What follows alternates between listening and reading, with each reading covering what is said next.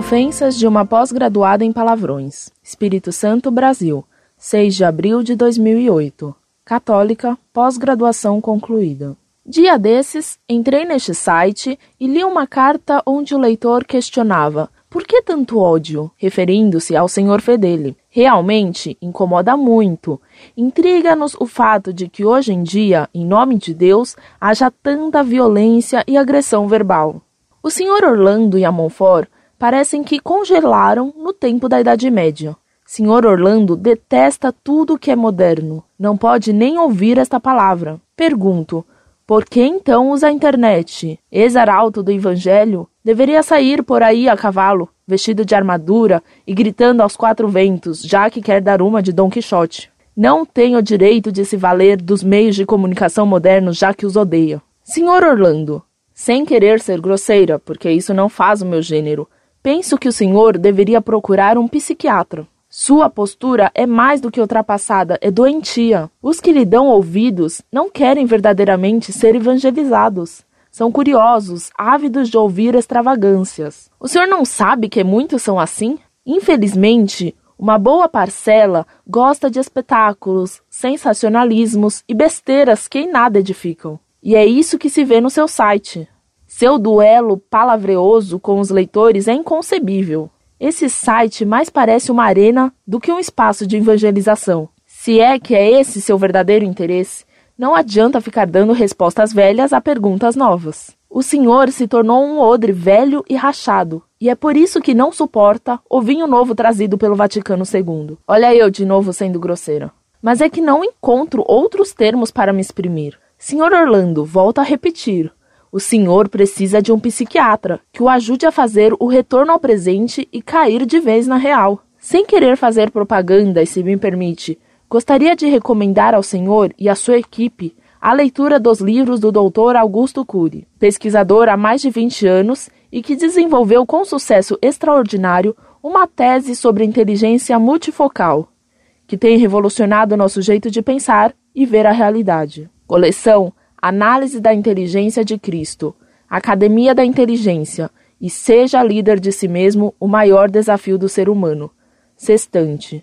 Segundo Cury, as biografias de Cristo revelam que ele objetivava não reformar o homem, mas produzir uma transformação em seu interior, reorganizar intrinsecamente sua capacidade de pensar.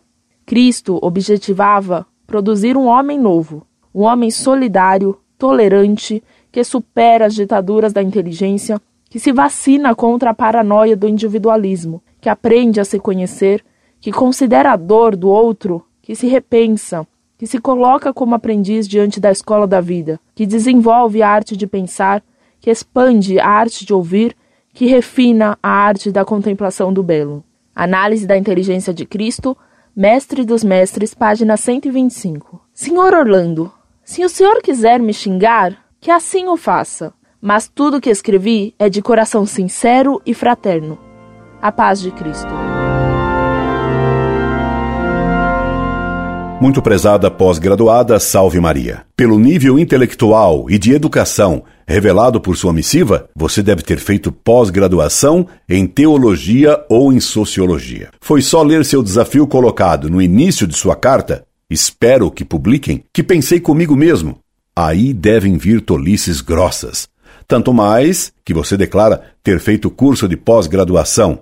E não me enganei, eram tolices pós-graduadas. Só quem tem curso superior e de pós-graduação poderia ter escrito sem desconfiar de si mesmo e do que escreveu. Normalmente as pessoas têm senso de suas limitações e temem se expor. Somente pessoas que receberam diplomas no Brasil pós Fernando Henrique, com suas absurdas orientações socialistas educacionais e somente no Brasil do Lula poderia acontecer a absoluta falta de senso de limites que você revela e fazendo desafios como você faz. Somente pessoas que fizeram pós-graduação de certo tipo se revelam com toda a sua sabedoria sem perceber o desdouro que é o título que ostentam e que os cega, não lhe permitindo ver nem mesmo suas curtíssimas limitações. Minha filha, nunca mais escreva.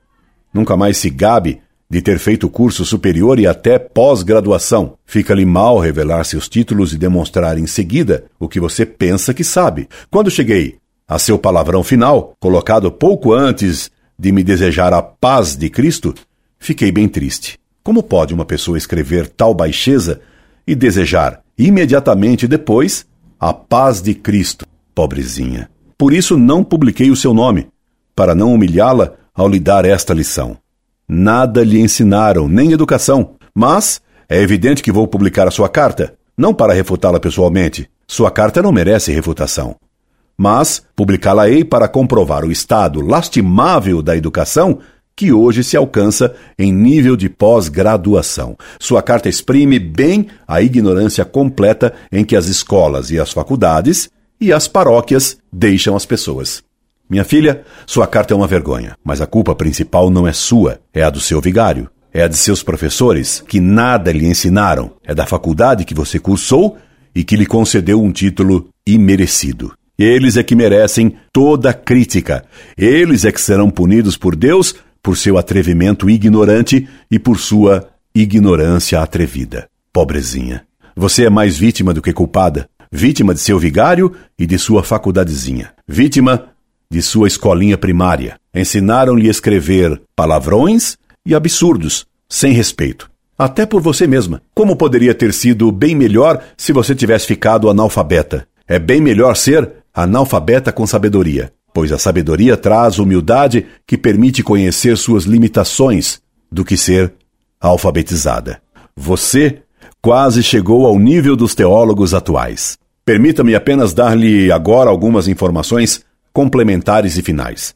Primeira, nunca fui arauto. Esses arautos me odeiam ainda mais do que você. Segunda, ser contra a modernidade não exige que use pombo correio para mandar minhas cartas. Terceira, se de fato eu fosse doente mental, suas palavras seriam preconceituosas para com uma pessoa doente. Como sou normal, você me recomendar ir a psiquiatra só me insulta, mas revela sua pouca elevação intelectual e educacional.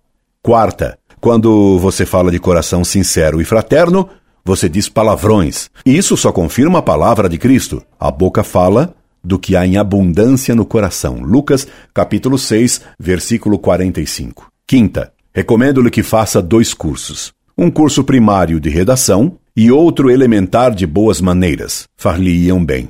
E que Deus a perdoe. Incorde Jesus Semper, Orlando Fedeli.